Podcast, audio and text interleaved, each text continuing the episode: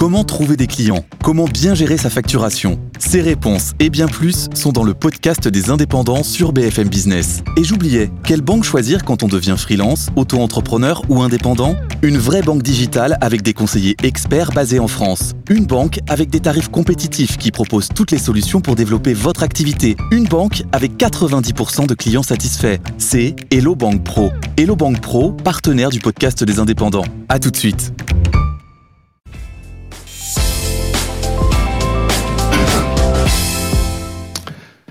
Voilà, un gros club de la presse Haïti maintenant avec Anthony Morel cette semaine. Salut Anthony. Bonjour.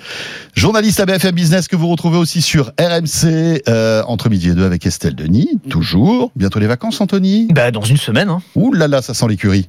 Ça sent quoi? L'écurie L'écurie? Oui. Pourquoi l'écurie? Bah, Tu sais, quand on dit les chevaux, quand euh, ils, ont, ils ont travaillé pendant toute la journée, euh, ils sentent l'écurie, ils rentrent en fait se reposer. Alors, je connaissais pas, cette expression, mais c'est bien. Je, je viens, j'apprends au niveau tech et au niveau vocabulaire expression. Donc non, mais c'est pas grave. Ça sent l'écurie. Okay, ça, vient, ça vient peut-être du sud de la France. Ah, écoute, en tout cas, moi, dans, dans l'ouest, je ne connaissais pas? Pas du tout. Pas moi, du je pensais tout. que tu disais parce que tu étais fan d'équitation, mais. non, pas du tout. Moi, j'étais parti sur l'écurie, tu sais, le, curry indien, moi. Non, ah, l'écurie, t'étais loin, toi. J'étais ailleurs. Écoutez, c'est sans doute probablement le début de De quoi je me mets le plus insolite de cette saison. Il, il, en fallait un et nous l'avons eu. Salut Raphaël. Salut François. Salut Anthony. C'est bientôt les vacances pour toi. Je vais recommencer ma blague. Ouais, bah ça sent l'écurie. je me disais, il y a une petite odeur de curry aussi. Euh, ouais, ça bon, euh, bah écoutez, dites-nous hein, si vous connaissez cette cette euh, expression ou si je suis le seul à. à je crois que t'es le seul. À l'employer. Je veux pas te faire peur, mais je crois que t'es vraiment le seul. Ouais. D'accord. Euh, alors, on va parler, tiens, pour débuter, euh, de ce bug énorme un peu comme François Sorel qui euh, parfois commence l'émission.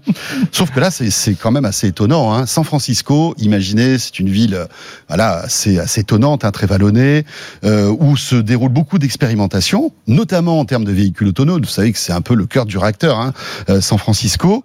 Euh, mais quand ça bug, visiblement, Anthony, ça bug. Ah, ça bug méchamment. C'est-à-dire que là, ce qui s'est passé, c'est une panne générale d'une flotte de robots taxis, puisqu'à à San Francisco, on peut tester des robots taxis. Alors là, en l'occurrence, c'est General Motors et la marque Cruise qui propose ça depuis quelques mois. C'est-à-dire qu'on peut commander ces taxis via une application et c'est taxi autonome, c'est-à-dire vraiment autonome. C'est-à-dire qu'il n'y a même pas, un, tu sais, un pilote de secours comme on oui, a oui, beaucoup oui. dans les expérimentations qui sont menées sur les voitures autonomes. Là, c'est vraiment la, le, le, volant qui tourne tout seul, tu montes à l'arrière et c'est parti. Est-ce que c'est Tom qui euh, conduit? Oh oui, je Non. l'ai. Celle-là, je l'ai. L'écurie, je l'avais pas, mais Tom Cruise, ça, c'est c'est bon, j'ai capté Voilà, celle-là. celle-là. Très bien, on la garde. Euh, et là, ce qui s'est passé, c'est que à un moment, pour une raison inconnue, eh bien, les taxis de cette flotte, alors il y en avait entre 7 et 20 selon les, témoignages, se sont réunis à une même intersection. Très bizarre, tu vois. Et ils se sont tous arrêtés en même temps. Et impossible de les redémarrer. On a fait venir des ingénieurs, ils ont essayé de rebooter le truc et tout. Ça ne fonctionnait pas. Plusieurs heures, la circulation a été bloquée. Il a fallu les pousser euh, manuellement pour euh, dégager euh, les rues. Alors, est-ce que c'est la, révolte des machines? C'est la première réaction. Évidemment, tous les internautes se disaient ça y est, c'est Terminator. C'est Ah parti. oui. Elle rentrait à l'écurie. Elle rentrait à l'écurie, exactement. C'est ça. Ou c'était la grève des robots taxis, je ne sais pas. Ouais. Non, en fait, Ou c'était Tom un. Cruise était fatigué. Ou Tom Cruise était aussi, Ça fatigué. peut être une solution. Visiblement, c'est un, un bug de logiciel. Alors, on n'a pas beaucoup plus d'informations, euh, mais ça pose quand même question, évidemment. C'est pas Enfin, le syndicat des véhicules autonomes qui s'est dit je vais me réunir en plein cœur de San Francisco. C'est clair. C'est une Hein intelligence artificielle qui a conçu pas le syndicat. Non, a priori, non, il n'y avait pas de, de cris, de banderoles, de pancartes. euh, Ça s'est fait très calmement. Ça ouais, mais alors ça a bloqué la, la route. Et alors quand même, ça pose une question, c'est la responsabilité, parce que euh, dans à San Francisco comme partout, bloquer la circulation, c'est interdit. Parce que alors c'était sur une artère assez précise, n'empêche que ça, ça, ça a foutu un peu le, le bordel. Euh, et bloquer la circulation, c'est interdit. Donc dans ce cas-là, à qui on envoie l'amende Ouais. euh, Alors non, mais c'est vrai. Non, mais c'est Euh, vrai. c'est- En fait, in fine, on, ça nous rappelle qu'il y a quand même une question euh, de responsabilité avec ces voitures autonomes. Et puis après, euh, l'autre problème, c'est la cohabitation. C'est-à-dire que si on est dans un monde où tout est autonome, ça peut, pourquoi pas marcher, mais tout doit être, euh, on va dire, connecté. Et ça doit être un- voilà, en fait, c'est tout le problème entre avoir un système unique euh, et cohérent, euh, mais en même temps, bah, ne pas dépendre d'un acteur et avoir des concurrents. Le problème, c'est que des concurrents où s'il n'y a pas de normalisation, euh, il faut que ça communique entre eux. Enfin, c'est tout le problème finalement entre une unification qui est, qui est intéressante, qui est importante pour que ça puisse fonctionner, Mhm. et en même temps le maintien de la concurrence. Bien sûr. Et, et, euh, et- et là, on voit ce que ça peut donner. Et effectivement, bon, euh, d'un point de vue de l'image, c'est quand même assez, euh, C'est clair. assez mauvais pour le régulateur. Ça, alors, c'est des tests. N'empêche que c'est vraiment des tests grandeur nature. Mais c'est vrai que ce qui bloque, c'est la technologie et le régulateur dans, dans tous les pays du monde. Et là, c'est vrai que ça incite pas forcément euh, le régulateur à, à autoriser tout ça. T'as une vraie question de sécurité derrière quand même, parce que là, on a eu du bol entre guillemets, parce qu'il n'y a pas eu d'accident. Donc euh, les voitures se sont arrêtées, mais enfin, si t'imagines qu'elles se qu'elles se mettent à démarrer en trombe ou à tourner n'importe où, évidemment, ça va poser quelques quelques soucis. Donc, est-ce que la technologie est prête? Ça, c'est une vraie question qu'on peut se poser. Euh, D'autant que c'est des technologies qui vont arriver, euh, y compris en France, hein, à partir du mois de nous, c'est en septembre. hein, je crois Mhm. qu'on va avoir euh, la réglementation va évoluer et on va voir les premières voitures euh, autonomes de niveau 3 qui vont arriver sur la route. Donc voiture autonome de niveau 3, c'est euh, là euh, cruise, ça doit être niveau 4 minimum. Hein. Niveau même. 3, il faut rappeler, hein, voiture autonome, ça va de 0 à 5. Euh, 0 c'est rien du tout. 1 c'est début d'assistance à la conduite. 5 c'est des voitures où il n'y a plus de volant ni de pédale. Elles se conduisent toutes seules et l'humain n'a même plus le droit de toucher à quoi que ce soit. Sûr. Et 3, tu as le droit de conduire sans les mains dans certaines conditions, sans les mains, sans- particulières, donc notamment sur, sur autoroute, dans les embouteillages. Ouais. On va commencer à voir arriver ça. Au mois de septembre, vous verrez des voitures qui roulent toutes seules euh, avec le, le conducteur, les, les bras croisés, mais il faudra quand même qu'ils puissent reprendre la main. Donc ça pose quand même euh, des Bah, questions. Cela dit, quand ça sera lancé à Paris, au moins, ce qui est de cool, c'est que les voitures seront tout le temps arrêtées. On saura pourquoi. Oui. Ça sera Il y pas aura, pas tellement de différence. Ça avec sera un bug de la mairie. euh, C'est ce qui clair. est- Maintenant, il faut les vélos autonomes plutôt à Paris. Les vélos Oui, autonomes. c'est ça, tu sais qu'il y, a- des expérimentations de vélos autonomes. Vu, je, je sais plus, c'était l'université de Shanghai ou Pékin. c'est-à-dire, tu, tu, Eh ben, en fait, le vélo. ton truc et tu, tu, tu fais rien Alors non, c'est pas ça. En fait, c'est que quand tu as fini de l'utiliser, par exemple, si tu, alors déjà, il y a un système de stabilisation automatique. Donc, si tu commences à tomber, il se relève tout seul, dans une certaine mesure. hein. Si tu fais vraiment une grosse gamelle, il Mais peut rien faire. complètement bourré. Et euh, surtout, si t'es complètement bourré. Non, mais surtout, le gros intérêt, c'est les vélos en libre service. Une fois que tu l'as laissé, Ah euh, là, que tu l'as abandonné, tu, tu peux l'abandonner n'importe où, et ensuite, il repart C'est génial. vers l'endroit où il y a de la demande ou vers les stations de recharge. Enfin, voilà, ce genre de choses. Donc, c'est assez malin. Donc, ouais, vous ça va arriver ça, ça, ça arrive aussi sur les véhicules. Il y a des véhicules qui vont être télécommandables. Je sais pas si vous avez suivi ça. J'en ai parlé dans Tech Co il y a quelques temps. Euh, et et, et c'est euh, impressionnant. C'est-à-dire que tu euh, imagines, tu es en retard à un rendez-vous à un resto, tu laisses ta voiture devant un parking. Là, il y a un opérateur. Alors c'est pas autonome. Hein, il y a un opérateur qui prend la main sur ton véhicule et qui va le piloter pour le garer. Ouais, sûrement en drone, en fait. Le- Enfin, en drone. Ouais, c'est ça. ouais. mais piloté c'est- à distance, c'est- c'est- Ouais, c'est c'est- c'est- je trouve C'est ça impressionnant. La Et- voiture télécommandée euh, des enfants, mais en, en Ouais. vrai, quoi. Ouais, c'est. Incroyable. Ça serait génial Ouais. d'avoir un truc comme ça. Carrément. Ça, pour les marques de luxe, ils vont le vendre comme un service supplémentaire, en fait. C'est vrai. Et c'est ça. Exactement. Ouais, ton voiturier, euh, C'est un, tu voiture- sais, bah, c'est un voiturier intégré. tu te gares et, Ouais. Est-ce qu'on sait si c'est le, système Cruise qui va arriver à Paris? Euh, n- qui va arriver dans ce que je disais Enfin, là En tout cas, en France ou en Europe, on ne sait pas si c'est la crois même pas chose. que ce soit au goût Ça- du jour. En fait, les voitures qui vont être homologuées, euh, en fait, c'est des, marques différentes qui vont euh, être homologuées en voiture de niveau 3. Je crois qu'il y a des Mercedes, euh, Oui, notamment. C'est c'est les premiers. me C'est les premiers, je crois. Mercedes, oui, oui. Et je crois que Tesla n'y est pas encore. J'ai peur de dire une bêtise. Ils sont Il pas me- niveau 2 Il me semble que Mercedes y est avant Tesla, je suis pas sûr, mais je, je, je pas crois dire de ouais. bêtises. mais voilà je peux je, Mais- pas pas l'info en tête mais les premiers c'est Mercedes ça c'est quasiment sûr mais donc ouais question de sécurité et question aussi euh, de sécurité informatique hein, qui va Bien se poser très bien clairement euh, avec euh, clair. ces voitures autonomes mais les voitures connectées d'une manière générale en vrai hein, c'est des ordinateurs sur roues qui sont de Mais- plus en plus euh, la cible aussi euh, de, des hackers Il faut quand même dire que Cruise, en fait, ils se sont lancés à San Francisco en mode expérimental, c'est-à-dire qu'ils prenaient des passagers, Mhm. mais non payants, et c'était des Ouais. volontaires ou des salariés depuis, je crois, à peu près un an. Et on vous disait bon courage. Voilà, exactement. et que la partie commerciale avec l'appli ouverte à tous, payante, Oui. alors évidemment avec une offre très limitée, puisqu'il y a 20 véhicules, mais l'ouverture commerciale, ça a été fait il y a euh, 15 jours. J'adore Donc ça s'est fait, voilà, moi aussi moi le aussi j'allais vous demander vous monteriez vous euh, ah pour- ouais, Ah, direct, ouais. moi oui, oui. À San pareil. Francisco, oui, euh, Ouais. comme ça, Oui. euh, oui, pour une même après ça. Bon, écoute, Non, vra- t'es dans, vraiment, dans- oui. dans- dans une voiture, même s'il y a un, tu vois, un accident ou quoi que ce soit, il y a quand même des, des- des éléments de sécurité. Donc Et- ouais, moi franchement, je le ferai. euh, rien que pour le filmer, vous le montrer après. Voilà, c'est pour vous qui nous regardez ou qui nous écoutez qu'on le ferait. il risque sa vie Il risque sa vie à San. Francisco. Non, non, Euh, aussi, je le ferai. Franchement, c'est, ah, on, on le dit pas assez, mais c'est vrai que les voitures autonomes, de toute façon, il y aura nécessairement des accidents, comme pour toutes les voitures. bien sûr, façon, il y aura des sûr, accidents. Ce qu'il faut regarder, c'est les statistiques Et sur voilà. les millions Oui. de kilomètres parcourus. Et Oui. très clairement, pour l'instant, sur les tests qui ont été réalisés, il y a moins d'accidents avec Oui. euh, des voitures autonomes qu'avec des conducteurs Oui, voiture autonome 1 et euh, humain 0. C'est ça, c'est il clair. faut quand même toujours garder ces éléments-là à la tête, même si c'est vrai Mhm. que euh, d'un point de vue purement, on a tendance à tomber dans l'irrationalité parce que dès qu'il y a un bug avec une voiture autonome ou un accident, euh, ça prend des proportions Bah gigantesques parce qu'on a l'impression qu'on a une perte de contrôle totale, ce qui est logique, hein, mais, mais c'est pas rationnel. Sentir l'écurie, les amis. Parce que vous Il a depuis- vérifié. non, non, non, mais attendez, attendez, parce que depuis tout à l'heure, voilà, je passe pour un rigolo, on peut le dire. hein. Non, non, vas-y, vas-y. Vous tapez sur Google sentir l'écurie. Finir quelque chose rapidement avec hâte. Cette expression vient du vocabulaire, excusez-moi, on se transforme un peu en France Culture. Cette expression vient du vocabulaire de l'équitation qui l'utilise pour parler d'un cheval ayant noté grâce à ses sens que l'on se rapprochait de l'écurie et qui donc a hâte de que sa course se termine pour rentrer rapidement. Bah, tu vois, on aura appris un truc.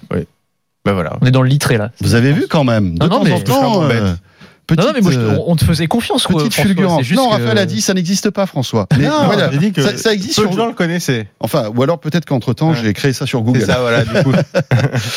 Euh, on referme la parenthèse. L'autre sujet lié aux automobiles, c'est bien évidemment Tesla. Alors, euh, bon, il y a plein de choses intéressantes sur Tesla, notamment euh, notre ami Julien Bonnet, euh, qui fait partie de la rédaction de, de BFMTV.com, qui a testé la Tesla Model Y, Mm. euh, qui est la première Tesla fabriquée en Europe. Donc ça c'est plutôt cool. Il a testé. Vous pouvez retrouver euh, sa vidéo euh, évidemment sur euh, le site de Tech Co.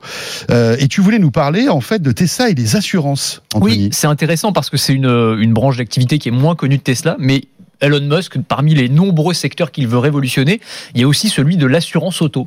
Et donc, ils ont une branche qui s'appelle Tesla Insurance et qui euh, déploie pour l'instant aux États-Unis, État par État, euh, des assurances un peu particulières puisqu'elles se basent entièrement sur le comportement individuel du conducteur tel qu'il va être analysé par la voiture Tesla. Une voiture qui est évidemment bardée de capteurs, de caméras, donc il sait exactement tout ce que vous faites, euh, votre Mais- qualité de conduite, si l'on peut dire. Vous vous mettez le doigt dans le nez. Voilà. Et Oh, la voiture le sait. excusez-moi. Bah ça, voilà, ça te fait baisser- augmenter ta Oui. prime d'assurance de 1 euro, tu vois, par exemple. C'est ça. En gros, c'est vraiment ça l'idée, c'est qu'en fait, tu vas avoir un score de conduite et qui va être modulé, mais quasiment à la minute, si tu veux, et le, montant de la prime que tu vas payer tous les mois, eh bien, va changer en fonction de, ta qualité de conduite, qui va prendre en compte des éléments comme le nombre de freinages brusques que tu vas faire, les, déclench- les déclenchements d'alerte à la collision, les virages trop rapides, euh, le respect des distances de sécurité. En fonction de tout ça, eh bien, tu vas payer plus ou moins cher euh, ton assurance.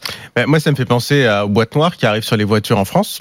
Euh, qui vont analyser exactement le même type de données. Alors beaucoup moins de données parce qu'évidemment ça s'adapte à toutes les voitures, donc toutes n'ont pas évidemment autant de capteurs.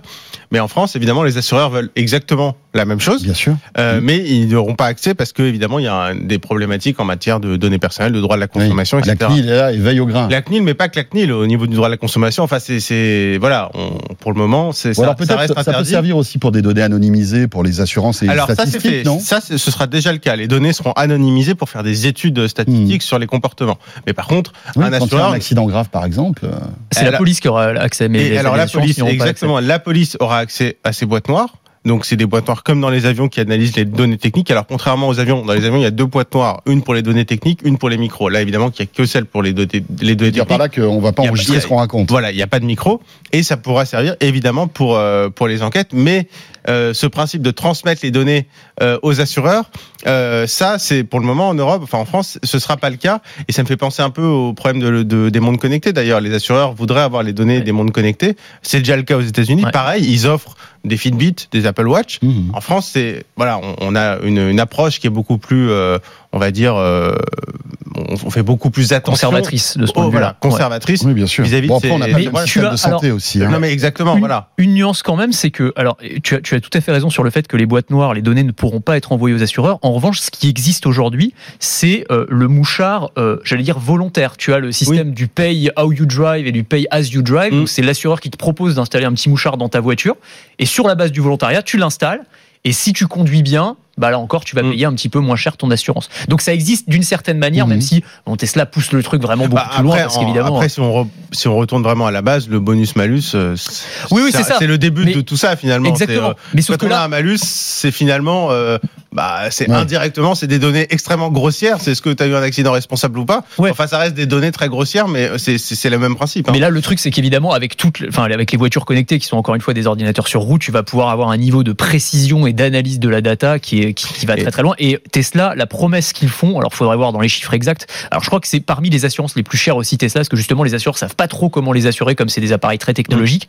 Et en fait, ils disent par rapport à une assurance Tesla moyenne, euh, un automobiliste moyen va économiser 20 à 40% et un bon automobiliste 60 sur ses- son, son assurance. Donc c'est vraiment une promesse qui est intéressante. Ouais. On va faire les calculs. hein. Ça c'est le- le- les chiffres donnés par Tesla. Donc euh, voilà, à, à voir. Mais Mais c'est lancé ça ou pas, Anthony? Aux États-Unis, oui. Et en fait, c'est c'est État par État. Donc le dernier en date, c'est le Nevada. Mais par exemple, en Californie, c'était compliqué parce que, bah, euh, un peu comme en France, euh, ils ont une CNIL locale qui veille au grain sur la, la récolte des données. Et donc, c'est beaucoup plus compliqué, par exemple, de mettre euh, ces dispositifs-là en, en place. Mais euh, oui, petit à petit, Mais- ils commencent à le déployer. Ouais. Mais finalement, moi, je trouve que c'est un peu contradictoire avec ce que promet Tesla, parce que si la promesse de Tesla, c'est l'autopilote, la voiture autonome pour tous, cette assurance, ce sera le même prix pour tout le monde, puisque Oui, la voiture. il n'y a, aura pas d'impact du comportement humain. il y aura pas un ordi d'une Tesla qui Euh, conduira mieux que l'autre. Exactement. Donc, ce qui est assez étonnant, c'est le signal envoyé. C'est in fine, si on crée une assurance pour ça, qui est quand même assez lourd en, en création.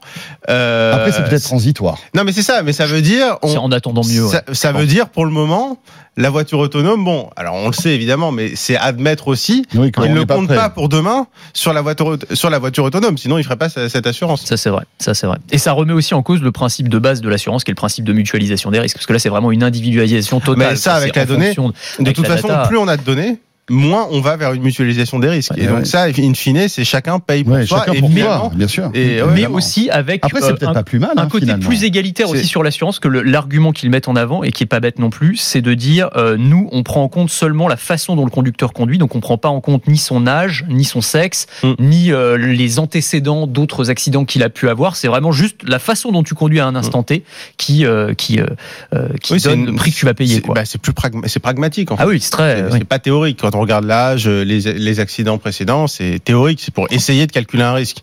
Là, c'est pragmatique. Mais je suis d'accord avec ce que disait Raphaël sur le fait que, en fait, ça va poser des questions presque philosophiques quand on va Mhm. appliquer ces principes-là au, au domaine de la santé, parce que finalement, on va avoir cet échange du consommateur. Est-ce que tu es prêt à payer contre de la surveillance En fait, ça va être ça le, le deal Ouais, qu'on va faire, c'est vraiment ça.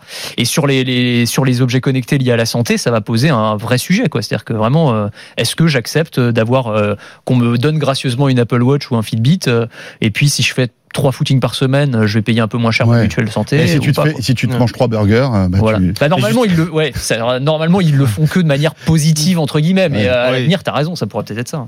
Après, l'équilibre, c'est est-ce que ça devient euh, du flicage et euh, source d'inégalité ou euh, est-ce que ça devient vertueux, c'est-à-dire qu'avec ces Mhm. outils, on va mieux conduire et on va mieux et on va faire du sport.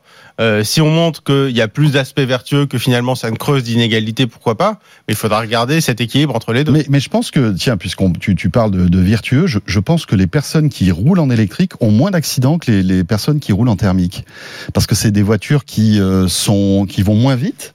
Euh, une, une, une- bon, bah, sauf les Tesla, bien sûr, qui vont très très ça vite. accélère vite par contre. hein. mais euh, ça, ça accélère très vite. Mais je pense que comme il y a toute une notion d'éco-conduite, euh, et moi je l'ai vu quand je suis passé à une voiture électrique, et toi t'en as une aussi, Ouais. hein, avec ta petite Smart. On, est, on fait, enfin moi je fais attention, c'est-à-dire que je vais décélérer plus tôt Mm. pour arriver au feu et, et- et donc recharger un petit peu ma batterie. Il y a toute une, en fait il y a une Ah, gamification oui. Oui, c'est de vrai, la conduite qui fait que que, tu conduis plus doucement. ouais, voilà, et, et- et je pense que ça serait intéressant de regarder les statistiques, mais je pense que les gens qui, euh, qui sont dans l'électrique ont, ont une posture peut-être un petit peu plus euh, safe euh, à voir après. Parce tu vas que t'attirer les conducteurs de thermicado là, mais je sais pas, faudrait vérifier dans les il chiffres. faudra voir. Ouais. Moi, de toute façon, Euh, je peux pas accélérer. Si j'accélère trop, j'ai plus de batterie. Alors.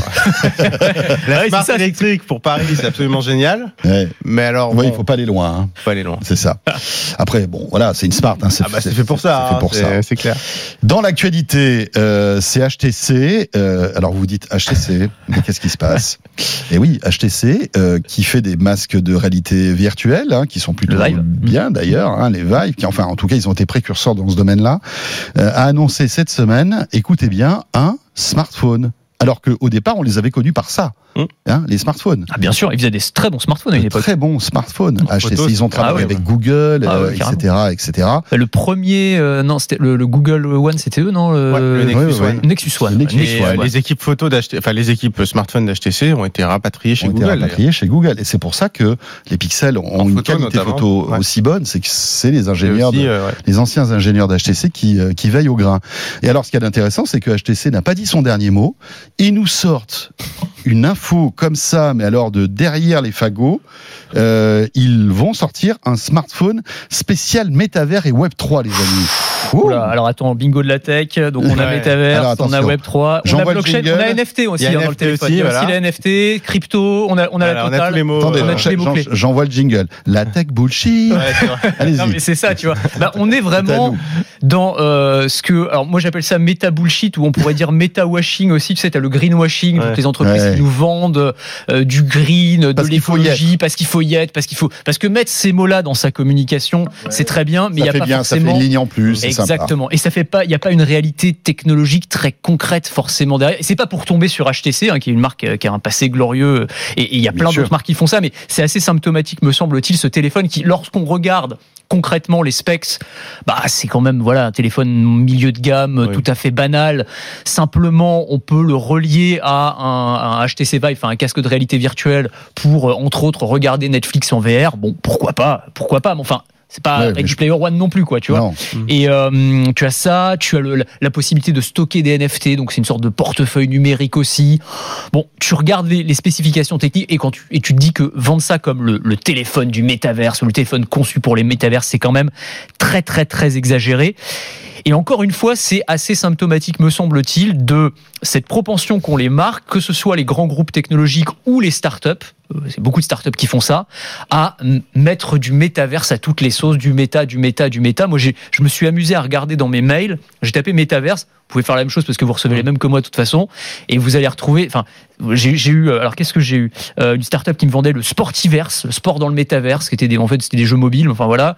Euh, tu avais euh, un maillot de bain pour le métaverse qu'on m'a, euh, Ah oui. qu'on m'a communiqué Ça va aussi. loin, hein, quand même, hein. J'ai pas, toujours pas Il y a des marques ça de fringues aussi. Virtuel. Il y a la marque de fringues Eleven Paris, là, Ah oui, oui, oui. des NFT. En fait, c'est une carte de fidélité avec Oui, des c'est trucs ça. à la con, mais, Non, mais c'est vraiment. ça mais- fait bien. Mais dès que tu mets voilà ces, ces mots, les buzzwords du moment, Ouais. euh, et encore une fois, c'est pas du tout pour remettre en question la technologie elle-même et le principe de métaverse, parce qu'on en parle souvent. Alors après, on peut être plus ou moins enthousiaste, mais je pense qu'il y a des choses très intéressantes qui sont en train de se mettre en place. Mais simplement, je pense que le fait d'utiliser, de surutiliser comme ça à Ouais. toutes les sauces euh, ces Ça va épuiser peut-être aussi Mais le oui, concept mais, et, mais ça et le fatigue tout le monde. décrédibilise. Putain, même moi, je fais une overdose de métaverse à cause de tous ces trucs. Enfin, franchement, je veux dire, enfin, depuis le début de la saison, combien de fois on a prononcé ce mot et combien de fois on a lu ce mot à tort et à travers, Ouais, ouais. alors, alors que c'est un concept qui est encore en cours de définition, Bien on va sûr, dire qui est ça. embryonnaire, on peut le dire. Embryonnaire. Bah, Raphaël, tu oui, vas l'acheter ce, ce HTC Bien alors. sûr, je vais l'acheter. il s'appelle le- déjà commandé. Le. HTC Desire, Desire 22 Pro. Oui, en plus, le nom est vraiment pourri. Ouais, S'ils avaient voulu vraiment faire un truc, ils n'ont pas fait de téléphone depuis deux ans, qu'ils fassent un nom un peu Oui, je sais sympa. Que c'est le métaphone, voilà. Non, non, Ou le, ou comeback. Mais moi, ce que je trouve un peu énervant, c'est qu'en fait, euh, tout parle du métavers, mais à partir de quoi? À partir de la conf euh, Facebook de Zuckerberg, qui, qui était euh, une communication de crise parce que euh, Instagram, Facebook, c'était euh, l'image était cata, donc ils se sont dit bon, on va, on va se rebaptiser Meta pour faire oublier que c'est Facebook. On va faire une conf avec des, vidéos avec des petits personnages. Et depuis ce jour-là, alors moi, j'avoue que cette, conf, quand je l'ai regardée, je me suis dit Bon, ça m'a l'air quand même assez bullshit, c'est-à-dire que bon, les promesses sont belles, mais ça a l'air totalement fake. Et je suis absolument halluciné de voir à quel point depuis ce jour-là, toutes les marques et les médias aussi d'ailleurs. Alors, on- Bah, franchement, on- à titre personnel, j'essaie de limiter. hein. Ouais, bien Je sûr. pense qu'on essaie. un- Moi, moi, j'essaie de limiter. je pense que vous aussi. Euh, mais il y a un Bah, moment. Moi, dans Tech Co, j'en parle beaucoup parce que, de, un, c'est une quotidienne, euh, et deux, alors on est peut-être responsable aussi, mais j'essaie malgré tout de séparer le bon grain de l'ivraie, quoi, et essayer de d'inviter des- les sujets les plus pertinents. Mais tu vois, le- typiquement ouais. cette semaine, j'ai eu l'Olympia qui va lancer des NFT. Je sais pas si vous avez suivi ça. Je trouvais ça assez intéressant. Ils vont lancer des des euh, des, des NFT avec des privilèges que tu auras euh, à l'Olympia. Ça, ça a du sens parce que c'est. Alors évidemment, il y a du marketing, mais après, tu vas avoir un NFT que tu vas pouvoir rétrocéder à quelqu'un, revendre. Il y, y en a, il y en a un par exemple. Et après, je referme la parenthèse, qui va coûter très cher, qui est mis aux enchères et qui te permet d'accéder à vie à 12 concerts de l'Olympia, plus plein de bonus, par exemple euh, Ouais. un resto à l'Olympia, euh, des coups à boire, etc., etc. Et ça, euh, en fait, ça va être un NFT qui va après être transmissible ou que tu vas pouvoir revendre. Mais derrière tout ça, il y a quand même un truc, c'est que tu vas alors, pouvoir revendre exactement. plus cher. Mais en fait, voilà, c'est la seule partie. En fait, j'allais dire, dans tous ces buzzwords qu'est-ce qui change notre quotidien ou qu'est-ce qui est vraiment utilisable au quotidien? Rien. À part, c'est vrai, ce type de NFT où il y a eu aussi pour des, alors pour des concerts, des, du, Mhm. du sport, des, des matchs, etc. Où en fait le NFT, c'est une façon plus sympa et plus moderne de vendre euh, un accès exclusif ou euh, des packages, ou des- des choses comme ça. Mais sinon, voilà, sur le métavers. Non, les le NFT, c'est intéressant d'ailleurs. Non, moi, Après, je te moi, trouve- les NFT artistiques où c'est vraiment que de la spéculation. Ouais, c'est un peu. J'ai du mal à comprendre. C'est-à-dire quand il Mais- n'y a rien derrière un Mm. NFT pour vendre un abonnement ou quelque chose, oui, c'est une façon plus sympa de le vendre. Mais un NFT pour vendre, une... enfin, il y y a, qu'à voir le NFT du premier tweet Oui, de non, mais Jack ça, Dorsey, clair. Non, qui a été acheté 23 millions de dollars et qui aujourd'hui euh, vaut, vaut plus rien. Mais sur le concept de métaverse, je le trouve un petit peu dur parce que moi, je, je l'ai- moi aussi, j'ai suivi la, la conférence de, de Zuckerberg et effectivement, on peut se dire que aujourd'hui ou au moment où il parlait, il n'y a pas grand chose derrière à part les petits personnages en mode Sims, euh, voilà. Mais je trouve qu'il nous vend un, un futur en fait, une, une direction, un cap. Il dit clairement, on n'y est pas, et ça va prendre probablement 5-10 ans avant qu'on ait la technologie suffisante pour faire des casques de verre suffisamment performants, euh, des, des, ce qu'il ce qu'il appelait le- les tests de Turing, Mm. et pas Turing, parce que je me suis fait reprendre sur Internet, c'est vrai que c'est Turing, euh, virtuel, c'est-à-dire des, des, des masques euh, qui nous donneront un sentiment d'immersion absolument dingue, mais au moins je me dis, voilà, il y a un cap, tu vois, il y a, y a un objectif. Peut-être que ça fonctionnera pas, mais j'y vois plus qu'un simple truc marketing, une tentative de diversion parce que Facebook euh, était Non, un petit peu dans le je pense, je pense que ça va Mais plus loin que c'est ça quand juste que derrière, le problème, c'est que quand on est Facebook, bon. Moi, moi, le, ce qu'ils nous vendent, ça me fait pas fondamentalement rêver, mais c'est un avis personnel et ça fait peut-être rêver d'autres gens. Mais le problème, c'est quand ce truc-là, qui quand même vient de Facebook, Hmm. c'est-à-dire une des boîtes qui a quand même les meilleurs ingénieurs au monde, euh, et que c'est imité derrière par d'autres boîtes, mais Ouais. euh, qui ne sont En pas du cheap. tout Ouais, en ouais, mode méga cheap. Et on a vu, on va pas citer, on va pas les citer, mais enfin quand même des grandes enseignes qui ont fait des trucs dans le, mét- dans le métavers avec euh, Bon, des, des- citer, des hein, boutiques, des- Alors. oui, non, mais quand on voit euh, Casino, Carrefour, Carrefour, ouais. euh, enfin c'est des trucs. Bon, on sent que euh, il y a Mais- le, le- la personne de la com qui a dit bon, on va faire un truc dans le Ça coûte métavers. combien? Bah allez, ça va, c'est pas Voilà, trop on va, on cher. va le faire et puis. Mais, mais, mais on voit que c'est, c'est, c'est quelque chose qui est fait pour être fait, mais qui n'a strictement aucun, aucun Mhm. intérêt. Mais t'as ce Euh, truc dans les, dans les grandes entreprises, c'est le, le principe, on dit le, le FOMO, le fear of, fear of, fear of missing out, c'est-à-dire le, le fait d'avoir peur Oui, de passer à côté pas- de la de pas- grande lame de fond. Voilà, c'est ça. Et donc du coup, c'est vas-y, tu me signes un petit chèque, Ouais, ouais, on va faire sûr. un truc, et, puis, ouais. et ça tombe sur des, des, des Ouais. fois des Et trucs. c'est ridicules. l'Eldorado pour ces boîtes qui vendent du vent Ah bah, pour l'instant. évidemment. Alors non mais peut-être attends, que demain, va regarder sur, va regarder sur LinkedIn. C'est, moi j'ai fait du coup euh, parce que j'ai j'ai fait une chronique là-dessus là sur le, le bullshit et donc j'ai regardé un petit peu sur LinkedIn. Tu tapes métaverse et tu tombes sur tous les posts. T'as Mmh. des chief metaverse officers, des metaverse evangelistes, des metaverse gurus et tout. Et tu te dis mais quelle réalité concrète il y a derrière ces posts qui franchement euh, aujourd'hui euh, se basent sur un concept très très très balbutiant encore Mais une en fois. fait, ce qui est intéressant, c'est que dans sur cette évangélisation du métavers, justement, j'ai regardé cette histoire, de, notamment sur Carrefour. J'étais voir comment ça s'est organisé et j'étais voir la boîte qui a organisé ça. Et en fait, cette boîte, elle bosse avec Meta en France. euh, et avec des agences de, de pub et de, de com plutôt pardon Euh, et en fait elle crée des réunions métavers dans tous les conseils d'administration des grosses boîtes françaises. Et donc on se retrouve, d'ailleurs il y a des photos sur le site, c'est à mourir de rire, on voit des gens qui sont autour d'une table avec tous leurs cases, donc du coup ça n'a plus aucun intérêt parce qu'ils parlent dans un monde virtuel Alors qu'ils sont tous là. Ah oui. alors qu'ils sont ensemble, donc c'est ridicule. Mais en fait, et, d'ailleurs il y a les... Ils ont direct- pas compris. non mais il y a la direction de Meta qui va voir et tout, et donc en fait ils font de, de- du lobbying en fait. Évangélisation oui. c'est lobbying, hein, on va pas. Mmh. Donc ils font une espèce de lobbying auprès de tous les dirigeants des grandes boîtes françaises et donc je suppose qu'ils font ça dans tous les pays euh, pour que derrière pour qu'il y ait une ça- redescende bien sûr, ouais. sur les équipes de com Ouais. et c'est pour ça qu'in fine on voit arriver des, des concepts qui nous paraissent totalement bullshit et totalement inutiles mais c'est parce que en amont en fait il y a une Mmh. tentative euh, de lobbying mais ils tentent. Après, c'est vrai qu'en vrai, en vrai, c'est pas très grave. On, ça nous fait rire. Ça coûte pas grand chose. C'est pas, pas dramatique. Je pense que ça, ça sert pas à grand chose. Mais après, oui, je comprends qu'ils aient en- envie d'y être. Mais parfois, le résultat euh, donne pas en fait très envie d'aller Ouais, dans ouais. cette direction. Non, et puis, pense- et puis Ouais. je trouve que ça, ça, ça dévalorise en fait euh, le, le- le- le concept embryonnaire de ce métavers. Et, et c'est vrai que moi, je, joue souvent typiquement au Quest 2, qui, qui, est, qui est un. Enfin, il y a plein de trucs hyper sympas. Il y a des sûr. univers qui sont vraiment bluffants, vraiment. Euh, et je me dis que voilà, ça, ça sert pas la cause. Ah ben non, mais moi je pense que cause. vraiment, et quand tu dis que effectivement c'est c'est encore pire si Meta est, est derrière ça Oui, finalement, ah, parce que je pense que ça les dessert totalement. Ouais, c'est vraiment ça, ça ridiculise. Ouais, ils essayent, compte, ils essayent de, nous vendre Ready Player One et tu te retrouves avec Mais- un, un Second Life de bas étage. Mais justement, moi, la question, c'est le métavers, c'est quoi? Et si c'est un jeu vidéo super bien fait en, en, en VR, moi, j'adhère totalement. Mais ne, vous- ne nous vendons pas un concept. Disons simplement, Hmm. on fait de la VR pour le jeu vidéo. Et dans ce cas-là, c'est top. Mais nous vendre, euh, vous allez travailler le matin, prendre vos petits déj avec un casque de réalité virtuelle, bon. je- Ouais. je- Puis pour boire le café, ça va pas être facile. plus compliqué.